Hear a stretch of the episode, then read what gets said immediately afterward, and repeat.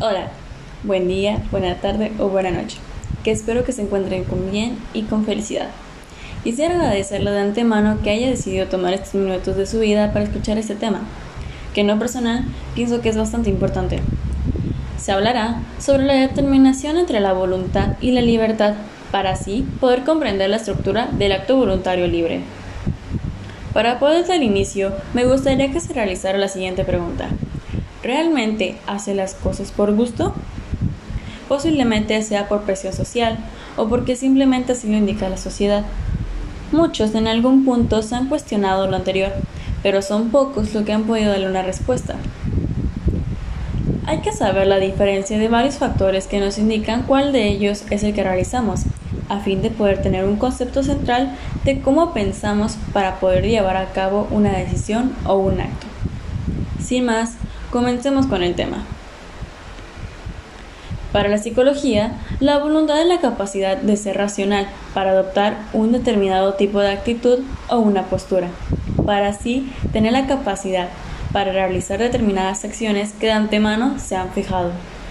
En este sentido, la voluntad puede entenderse como la capacidad consciente para planificar el propio comportamiento para fijarse una serie de metas, un ejemplo sería las veces en que uno decide comer sanamente o e iniciar a hacer ejercicio.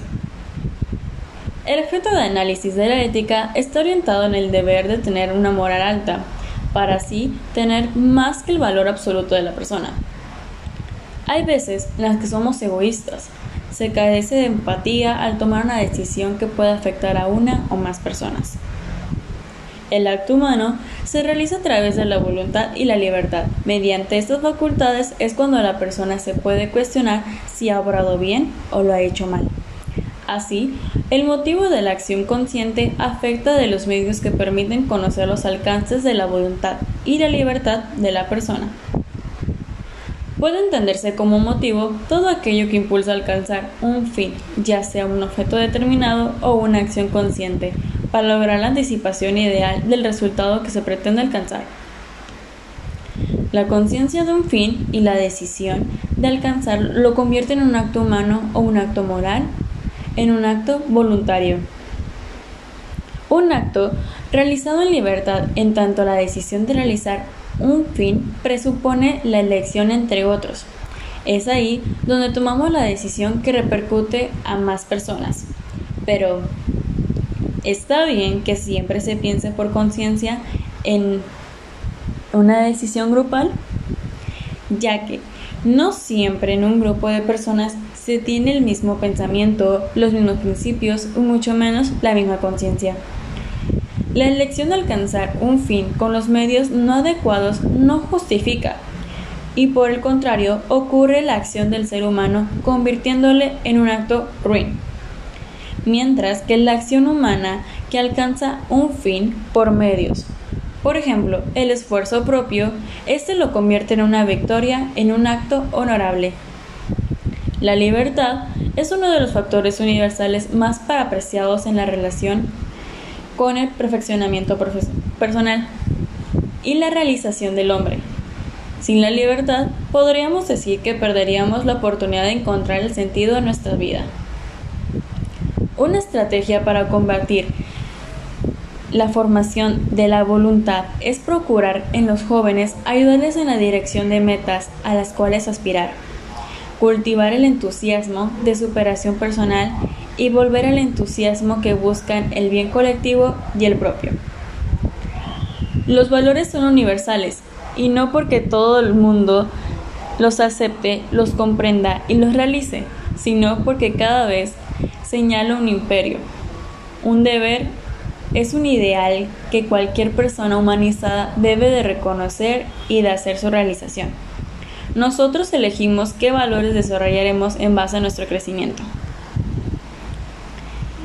El hombre tiene la capacidad racional o de valoración sobre las cosas y mediante estos juicios les designa valor y al hablar del mundo que lo rodea se refiere a él no solo con criterios lógicos o racionales, que estos van más allá. Por lo tanto, descubrir y desarrollar los valores no solo es posible para quien mira positivamente el mundo, son para quien ha comprendido todo lo que existe, Es por algo que en cualquier ser, por pequeño que sea, tiene un sentido, su razón de ser, es decir, vale. La persona humana es limitada, ya que para poder tener un control y la paz en grandes grupos de personas se necesitan reglas para poder llevar a cabo un orden.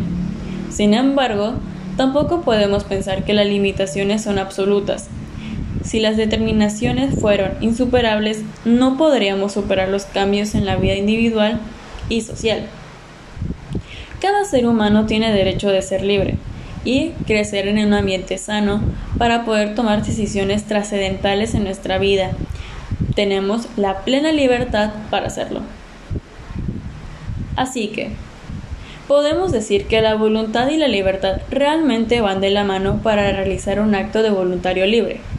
Para ello, se deben de tener en base la moral, la ética y la conciencia. Hay más factores que derivan del acto voluntario libre, uno de estos es el reconocimiento del sentido, mismo que debe ser descubierto por cada persona.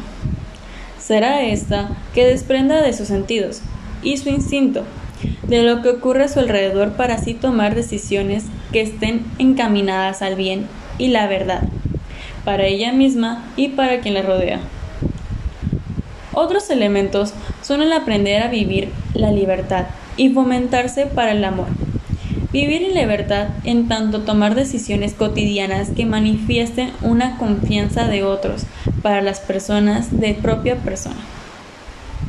Esta forma será capaz de expresar todo lo que considera conveniente, considerando los riesgos que dicha decisión conlleva, formándose para el amor con base en orientar y deformar adecuadamente sus deseos, valorando las funciones del bien y de la verdad.